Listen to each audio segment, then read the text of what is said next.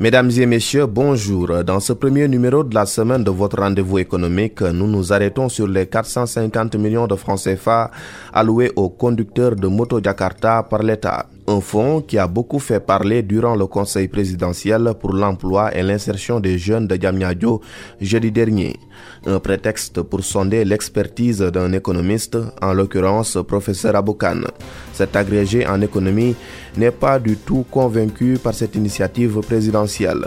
Je vous propose de l'écouter. Il faut d'abord voir euh, le travail qui a été fait à la base par les gouvernances pour pouvoir identifier les besoins.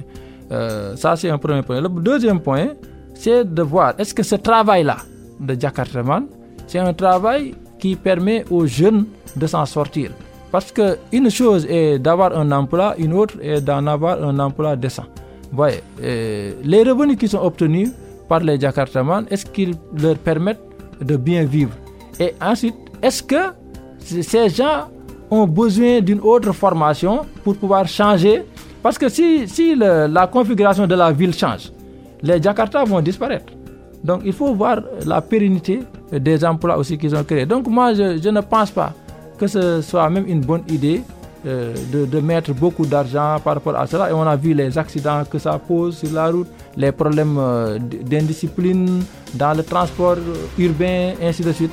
Donc euh, moi, je ne suis pas tellement convaincu, franchement, de l'intervention euh, qui est faite par rapport aux Jakartaman, même s'ils sont des Sénégalais à part entière comme, comme tous les autres. Merci beaucoup, professeur Aboukan. Vous êtes assesseur de la faculté des sciences économiques et de gestion. C'en est tout pour aujourd'hui, mesdames et messieurs. C'était Mam Abdougaï Kassé devant ce micro, assisté à la technique par Maxime Sen. À demain.